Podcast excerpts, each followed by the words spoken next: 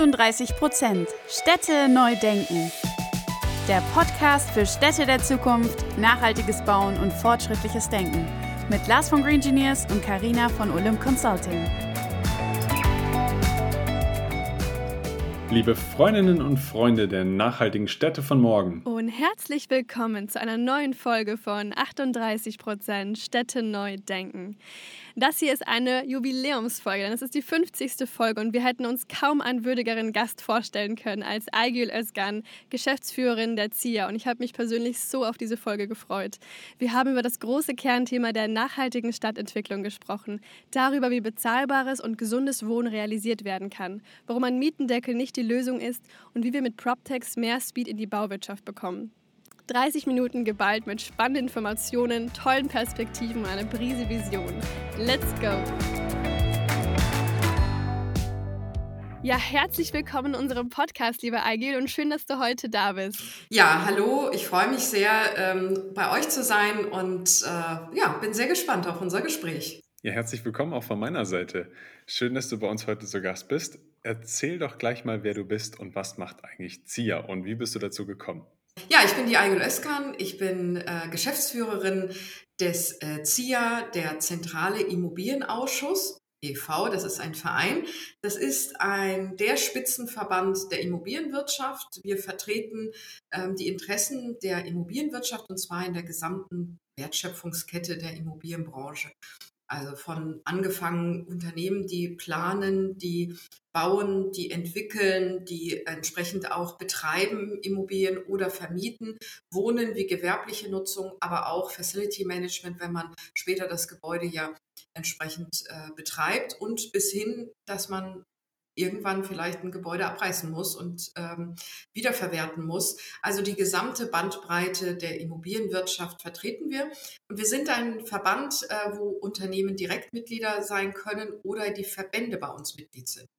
Und deswegen haben wir so um die 350 Unternehmen als, Verbände, als Mitglieder und 30 Verbände, die bei uns Mitglied sind. Ja, und in der Geschäftsführung sind wir zu dritt und teilen uns die Arbeit etwas auf. Und ich selbst bin von Hause aus äh, Juristin, Volljuristin und habe in meinem Leben ganz lange in der Wirtschaft gearbeitet, zwar nicht direkt in der Immobilienwirtschaft, aber in unterschiedlichen Unternehmen und war auch eine Zeit lang in der Politik. Ich war drei Jahre, über drei Jahre Ministerin in Niedersachsen, unter anderem Bauministerin und auch Abgeordnete. Ja, das war meine Zeit in der Politik und jetzt bin ich im Verband und der Verband ist ja sozusagen eine Schnittstelle zur Wirtschaft wie zur Politik. Und zwar, was machen wir? Wir sind natürlich ähm, eine Interessensvertretung. Wir wollen die Immobilienwirtschaft in ihrer ganzen Vielfältigkeit ähm, umfassend und einheitlich ähm, vertreten. Ähm, das bedeutet eben, dass wir sehr stark auch äh, schauen, wo sind Veränderungen in nationaler oder europäischer Gesetzgebung, was, wo die Immobilienwirtschaft eben ihre Punkte, ihre Interessen hinein ähm, äh, auch äh, hineinarbeiten will in eine Gesetzgebung. Ähm, wir gucken, dass wir in unseren Ausschüssen, ähm, insgesamt haben wir davon äh, über 20 Ausschüsse, die inhaltliche Arbeit vorbereiten, also äh, eine Positionierung, wie wollen wir zu einem bestimmten Thema uns aufstellen, was ist unsere Positionierung. Wir haben rund 500 Experten aus den Mitgliedsunternehmen, die in diesen Ausschüssen arbeiten und damit vernetzen wir, wir bilden auch die Experten weiter damit. Ja, und das ist eigentlich unsere eigentliche Arbeit. Ja, spannender Background auch, dass du quasi Politik und Wirtschaft beide Welten ähm, ja, zusammenbringst. Ähm, wie hat sich denn die ZIA in den letzten Jahren inhaltlich gewandelt? Ich denke mal, allen Zuhörenden oder viele werden die ZIA kennen und auch vielleicht ein bisschen verfolgen, aber du kennst mitunter am besten. Was sind denn so die letzten Themen gewesen, die sich gewandelt haben? Was sind auch heute so die zentralen Themen? Ja, also ganz, ganz wichtiges Thema ist ähm, der Klimawandel und die Ziele, die äh, wir uns auch als Immobilienwirtschaft, aber insgesamt Deutschland und darüber hinaus ja Europa gesetzt hat, nämlich die Reduktion von CO2-Ausstoß und ähm, den Klimapfad, den auch die Gebäude ähm, der Gebäudesektor erreichen muss, ähm, nämlich mit dem Ziel, dass wir äh, 2045 spätestens klimaneutral werden wollen. Das heißt, äh, bis 2030 müssen wir den äh, CO2-Ausstoß, äh, wie er jetzt ist, um die Hälfte halbieren. Das ist natürlich eine immense Aufgabe. Man muss dazu wissen, dass der Immobilien- oder der, der Bausektor, der Immobiliensektor, der Gebäudesektor, so wird es genannt, der Gebäudesektor für ein Drittel des ähm, europäischen CO2-Ausstoßes verantwortlich ist. Das heißt, wir haben eine herausragende Bedeutung auch in dem Einsparen und in den Maßnahmen, die wir treffen müssen. Und das ist ein Thema, was uns natürlich sehr intensiv beschäftigt, sowohl mit der Politik, aber als auch mit den ähm, Unternehmen, Mitgliedsunternehmen, uns zu überlegen, was kann das sein, welche Maßnahmen können das sein, wie effizient können wir arbeiten, ähm, welche Gebäudetechnik ähm, hilft uns dabei, ähm, diesen CO2-Ausstoß äh, zu senken. Das ist der ganze Themenbereich um Energie und Klima ähm, und Klima, damit verbundenen Maßnahmen im Gebäude. Ähm, und das Zweite ist natürlich ähm, die Herausforderung, ähm, den Wohnbedarf ähm, dem nachzukommen oder dem zu befriedigen. Das heißt, wir haben Zuzug nach Deutschland, wir haben Zuzug in die Metropolen, wo ähm, eben der Wohnraummangel am größten ist in den großen Metropolen und ähm, da ausreichend äh, gebaut werden soll, aber auch eben kostengünstig ähm, bezahlbares Wohnen möglich sein soll, beschäftigen wir uns natürlich damit, wie kann der Anreiz ähm, und vor allen Dingen, wie können überhaupt Flächen ähm, gefunden werden, auf denen gebaut wird und mit einem Mix gebaut wird, das sowohl für einen ähm, Bereich, der für die sozial Schwächeren oder Einkommensschwächeren ein Wohnraum entsteht, aber genauso gut die Vielfalt auch für die, die ähm, äh, in einem mietfreien oder gedämpften Mietmarkt äh, auch äh, bezahlbaren Wohnraum bekommen.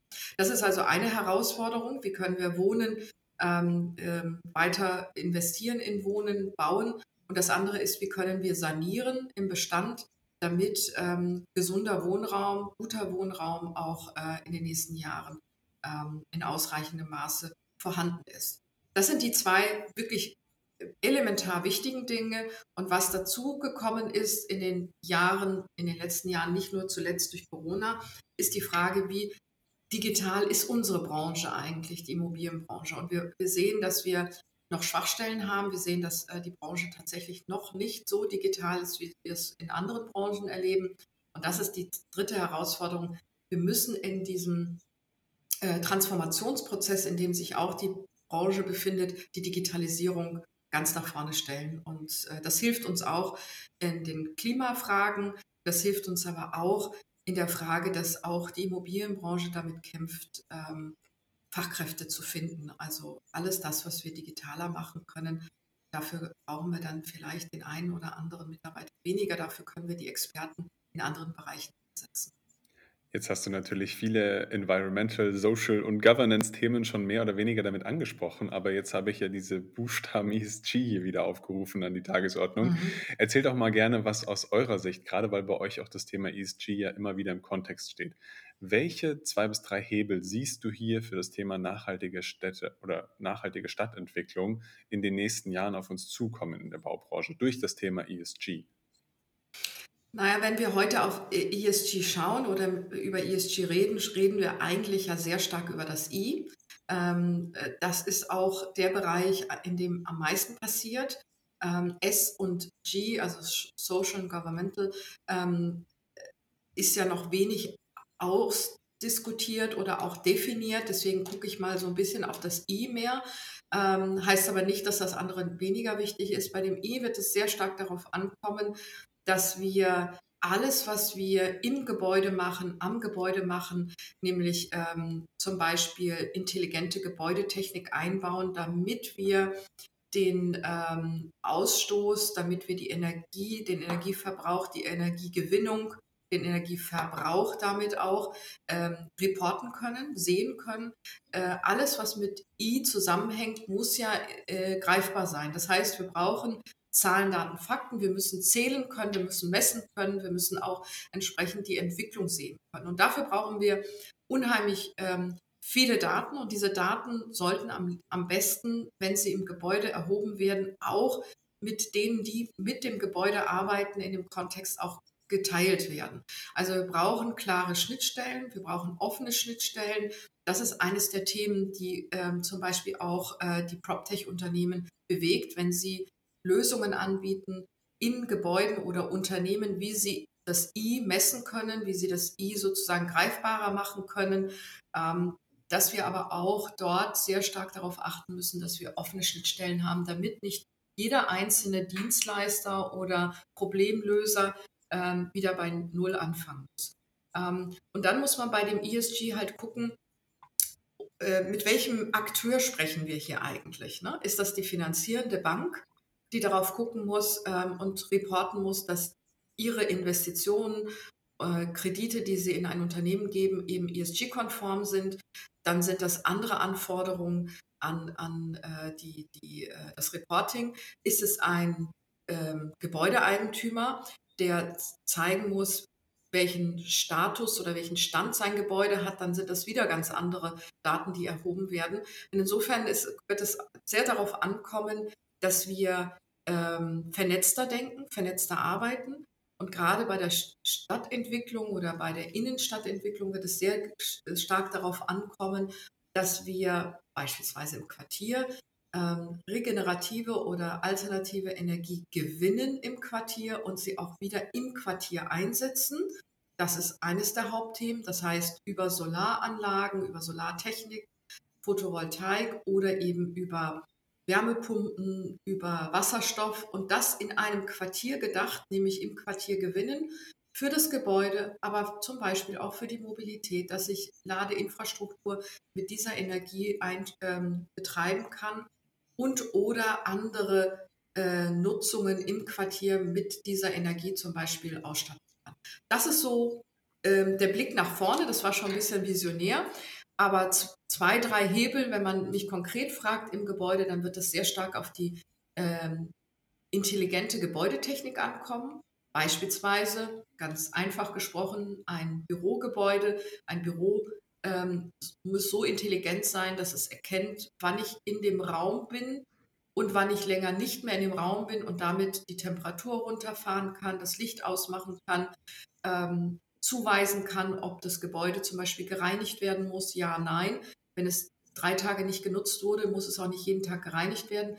Diese Daten, dieses Erkennen der Nutzung und das Übersetzen in Folgemaßnahmen, die erforderlich werden oder Einsparen von Folge Maßnahmen. Das muss zum Beispiel ein Gebäude können. Und das hängt ganz stark mit der intelligenten Gebäudetechnik zusammen. Und das kann man genauso auf die, auf die gesamte, auf das gesamte Quartier ausdehnen.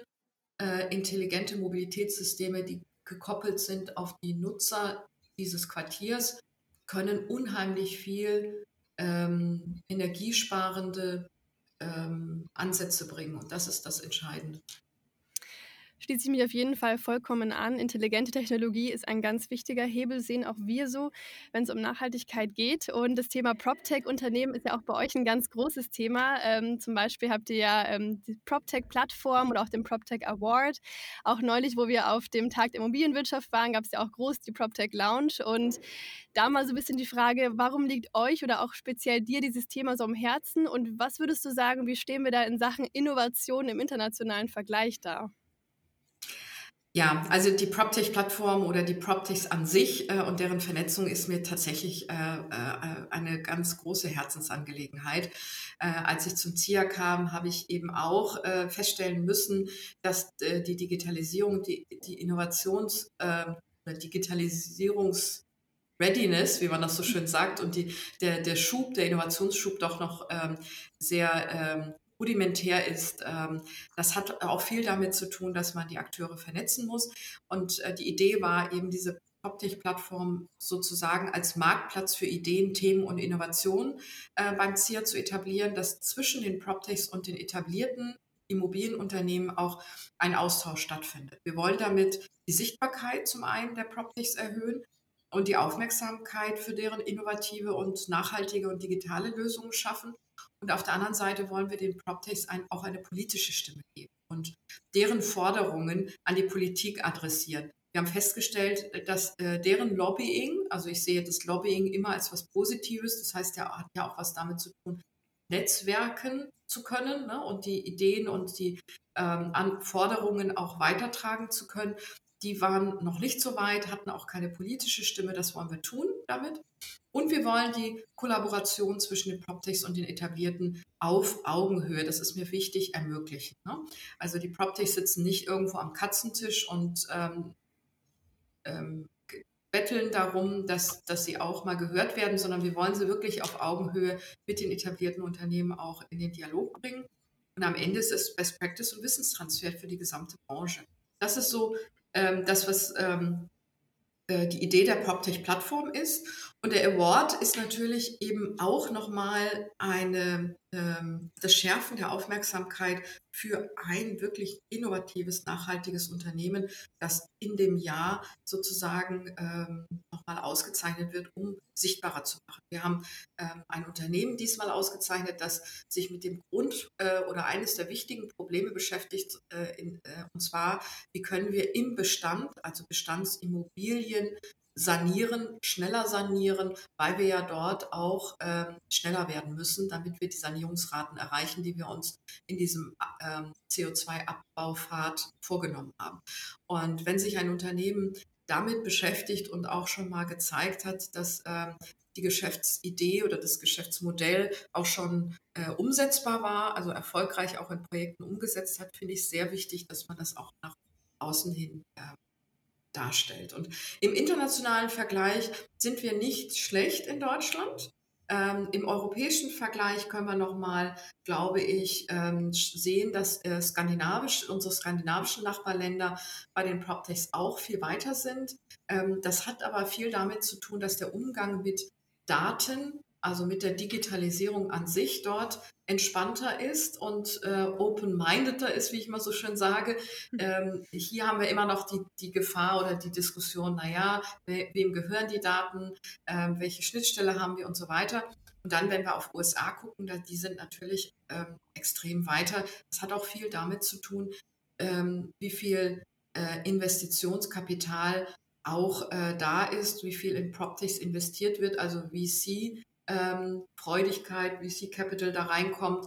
Ähm, das, das sehen wir, das ist in Amerika äh, meilenweit. Jetzt hast du natürlich auch einen spannenden Vergleich gezogen, einen internationalen Vergleich, die Baubranche in Deutschland oder jetzt gerade natürlich auch speziell PropTech-Plattformen.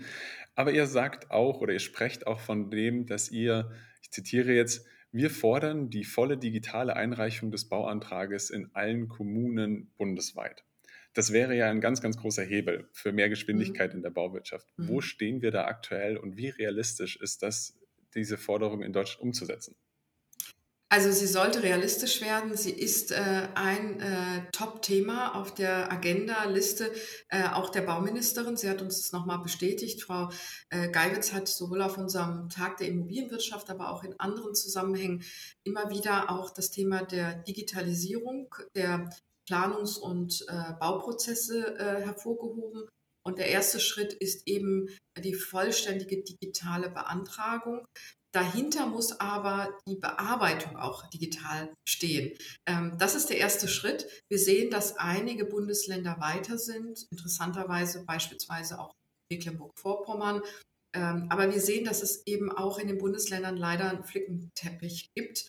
Ähm, das heißt, äh, äh, dass einzelne Kommunen das machen, je nachdem, wie gut sie ausgestattet sind, vielleicht auch ähm, was, was das Budget angeht. Aber wir sehen halt keine flächendeckende Umsetzung. Und das wollen wir in dieser Legislaturperiode hoffentlich auch mit den Anstößen aus, der, aus dem Bund, äh, dass da tatsächlich die Kommunen das umsetzen. Dahinter muss dann eben auch die voll digitale Bearbeitung dieses Antrags und die Genehmigung laufen. Weil nur dann kriegen wir auch Geschwindigkeit rein in diesen Genehmigungsprozess. Und das wird die nächste Herausforderung sein. Ähm, ich glaube, dass dadurch, dass die Kommunen auch selbst klagen, äh, nämlich über Personalmangel und ähm, immer schwerer haben, auch geeignetes Personal in den äh, Baubehörden zu bekommen, ist das sozusagen auch der Antrieb und der Druck, ähm, hier digitaler zu werden, weil man viele Dinge damit eben auch schneller äh, ohne äh, sozusagen menschliche Hände, die das dann alles noch eingeben müssen, ähm, auch erreichen kann. Also von daher ist es realistisch, ob wir es in den vier Jahren schaffen, dieser Legislaturperiode. Ich hoffe es, ähm, aber der Schritt danach ist noch viel wichtiger habe mich auf jeden Fall sehr gefreut, diese Forderung zu lesen. Und ich mir dachte, ja, genau das brauchen wir. Und ähm, ja, freue mich auch, dass es auf jeden Fall das anerkannt wird und auch vorangeht, ähm, auch von seitens der Politik. Ähm, ein anderes ganz großes Thema, das hast du schon mal eingangs erwähnt, ist das Thema bezahlbarer Wohnraum. Mieten steigen enorm an. Ähm, ich erlebe das natürlich in Berlin auch krass. Als ich von München hierher gezogen bin, dachte ich mir erstmal, oh wow, hier ist alles so günstig im Vergleich. Aber habe dann schnell gemerkt, die Leute beklagen sich wirklich sehr, weil es einfach zuletzt sehr angestiegen ist. Und wir wollen aber zugleich auch Qualität und gesund wohnen. Wir wollen auch Teil des Geschehens sein, also auch zentral wohnen. Habt ihr denn da Ansätze oder auch Themen, ähm, wie uns bezahlbares, aber zugleich eben auch gesundes, zentrales Wohnen künftig gelingen kann? Ja, also wir haben mehrere Ansätze und wir sitzen ja auch in diesem Bündnis für bezahlbares Wohnen, so nennt das auch die Bauministerin Frau Geiwitz, nämlich stellvertretend quasi im Bund für alle äh, Länder und für alle Regionen. Und dann gibt es ja in den Bundesländern noch einzelne Runden, äh, in die wir dann auch reingehen. In Berlin äh, gab es jetzt auch ähm, ein, äh, eine Runde ein, äh, für äh, bezahlbares Wohnen. Ähm, und da gucken wir schon ganz genau hin und äh, bringen auch unsere Vorschläge. Also drei will ich mal einfach nur mal erwähnen. Es gibt viele, viele mehr. Ähm, aber da gibt es so ein paar Hebel, ähm, über die wir uns unterhalten können. An erster Stelle, wir müssen mehr bauen. Ähm, das ist immer natürlich eine Reflexreaktion. Dann die, die ähm, sehen, wenn etwas verdichtet werden soll, wenn etwas ähm, ähm in, im innerstädtischen Bereich gebaut werden soll, dann äh, erlebt man natürlich auch Widerstand. Ne? Not in my backyard, ja, alle beklagen sich, aber wenn es dann darum geht, ähm, nochmal äh, eine Verdichtung hinzubekommen, kommen, dann wird es immer schwierig. Also ähm, die Forderung, dass jede Kommune, jede Stadt gucken muss, wo kann, können wir noch Bauland mobilisieren, so nennen wir das. Also ausweisen, wo Wohnraum geschaffen werden kann, weil ähm, wenn wir Mangel haben, dann können wir diesen Mangel nicht beheben, indem wir nur über die Mietenhöhe reden, sondern wir können den nur beheben, wenn wir auch mehr bauen. Und bauen heißt eben auch mehr genehmigen und dann auch zeitnah, schnell bauen. Und bei schnell heißt das Thema eben, wir brauchen kürzere Planungs- und Genehmigungsprozesse, also schnellere. Wir müssen eine Reduktion der vielen, vielen Bauvorschriften endlich erreichen. Wir haben in Deutschland über 20.000 Bauvorschriften. Ähm, ein Beispiel, die Niederlande kommt mit 9.000 Bauvorschriften aus. Ähm, da stürzen auch nicht die Häuser reihenweise ein. Ähm, das heißt, an dem Beispiel merken Sie, wenn Sie so viele Vorschriften, Vorschriften durchprüfen müssen, dass das auch ein, ein, ein Hämmer ist, eine Bremse ist in dem schnellen Genehmigen. Also Bauland ausweisen, schnellere Baugenehmigungen und dann natürlich ähm, äh, das, das schnellere Bauen hängt jetzt leider auch ein bisschen von der Materialknappheit und von den verteuerten Materialien. Da müssen wir sehr genau gucken, wie es in nächster Zeit aussehen wird. Gleichzeitig, gebe ich Ihnen recht, müssen wir Mechanismen haben, dass die Mieten nicht ähm, ins ähm, ja, bodenlose äh, nee, bodenlos wäre, wenn es fällt, äh, in, in den Himmel steigen, so muss man es ja sagen, nach oben äh, und die Qualität äh, einbehalten wird. Über die Qualität ähm, ähm, mache ich mir weniger Sorgen, weil wir eben durch die äh, Klimaziele, die ähm, Sanierungsziele durchaus ja auch ein, ein Anreiz haben oder eine Verpflichtung haben, dass eben investiert werden muss, dass saniert werden muss, ähm, insbesondere auch was die ähm, Heizungen angeht, was die Fenster angeht, ähm, was sozusagen den äh, Klima, ähm, die Klimaneutralität befördert. Also da wird in den nächsten Jahren viel investiert werden. Ähm, und ich glaube, dass wir einen Mix haben müssen zwischen Nachverdichten und aber auch im Bestand durch Aufstockung, also Dachgeschosse aufstocken, ähm, mit gleichzeitiger Ausstattung da, wo es geht, mit Solar, äh, an, also Photovoltaik auf dem Dach, damit man seine Energie selbst äh, gewinnt für das Gebäude oder für das Quartier und damit auch ein gesünderes Wohnen im Sinne von gesünderes Klima schafft. Also das ist sozusagen die Challenge, wenn Mieten irgend, also wenn Mieten gedeckelt werden, wenn Mieten nicht mehr an die äh, Marktpreise, an die Inflationspreise ähm, äh, angepasst werden, dann müssen wir uns immer überlegen oder anpassbar sind, müssen wir uns immer überlegen, dass da nicht mehr investiert wird, dass dann auch nicht mehr saniert werden kann, weil auch ein Vermieter, ein Eigentümer und wenn man mal guckt, sind 80 Prozent der Eigentümer eigentlich ähm, Privatpersonen, kleinere, ähm, die kleinere Bestände haben, also Rechtsanwälte, Ärzte, wie auch immer, die für ihre Altersversorgung in ähm, Immobilien investiert haben. Das sind ja keine großen Konzerne. Das ist immer ein ähm, Missverständnis, das es gibt. Es gibt äh, fast nur 20 Prozent des Immobilienbestandes, das auf institutionelle Anleger oder Bestandshalter ähm, bei denen liegt. Die meisten sind eigentlich mit ein, zwei Mehrfamilienhäuser Eigentümer von Gebäuden. Und die müssen natürlich auch in der Lage sein, auch investieren zu können in ein Gebäude und äh, in äh, die Qualität halten zu können. Deswegen muss es ein Mittelding geben zwischen, ja, die Mieten müssen auch anpassbar sein, aber auch mit einem Korrektiv, dass es nicht bis ähm, ins Unendliche geht. Und dafür gibt es aber im BGB, das bürgerliche Gesetzbuch, ganz klare Vorgaben, Mietenspiegel und ähm, sozusagen die, die Mechanismen, die greifen, dass man nicht ähm, wahllos erhöhen kann.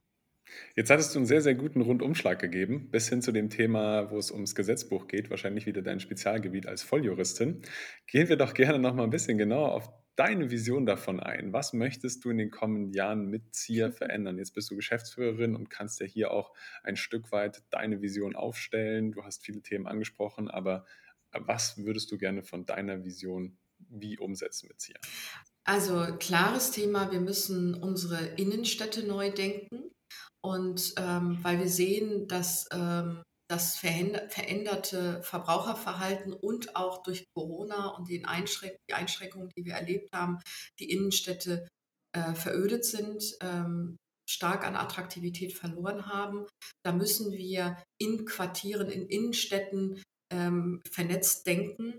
Wir stellen fest, dass die Menschen nur dann in die Innenstadt gehen, wenn es sozusagen auch einen Erlebnischarakter hat, einen Erlebniswert hat. Ähm, und diesen Erlebniswert, also das, das Einkaufen, der Handel gepaart mit Gastronomie, mit Kultur, mit Erlebnis, ähm, ähm, äh, aber auch mit einem Mix von ähm, dass in der Innenstadt auch gewohnt werden kann, gearbeitet werden kann, medizinische Versorgung genauso da ist wie öffentliche äh, Daseinsvorsorge, wie zum Beispiel Kita oder eben Gesundheitsversorgung, Ärzte. Dieses, ähm, wie wir nennen, diesen Nutzungsmix müssen wir entwickeln und weiterdenken, damit unsere Innenstädte weiterhin attraktiv bleiben. Ähm, dass die Menschen nicht nur online einkaufen und gar nicht mehr in die Innenstadt gehen, und das ist eine Riesenherausforderung, den wollen wir als ZIA auch gerne mit moderieren, dieses Zusammendenken und Weiterdenken. Ähm, da sind wir noch ähm, am Anfang, aber schon gestartet. Und, ähm, und da heißt es wirklich, alle Akteure an einen Tisch holen, also die Verwaltung, ähm, die Eigentümer, die Anbieter, die Nutzer, nachher die Mieter sozusagen, ähm, das ist so eine Vision, dass wir sagen, wir müssen die Innenstadt weiterdenken, neu denken und nicht nur in einem Gebäude denken oder in, nur im Einkaufen denken. Ähm, das ist eines der Themen, die wir vorantreiben wollen. Und das Zweite ist, was ich sagte, Wohnen, Arbeiten, Leben auch im Quartier.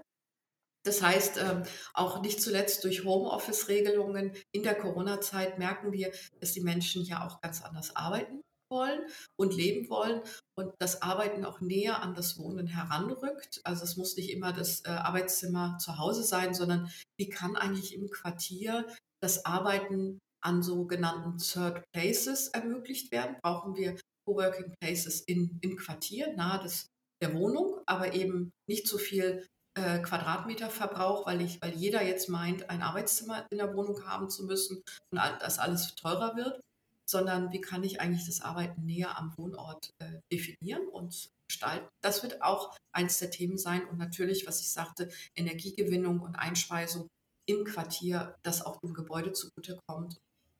Das sind so die, die wirklich Themen, die wir weitertreiben müssen. Auf jeden Fall sehr spannende und wichtige Themen. Danke fürs Teilen. Das sind auch ähm, auf jeden Fall Themen, die uns umtreiben. Deswegen ähm, ja, bin ich froh, dass ihr auch das vorantreiben wollt.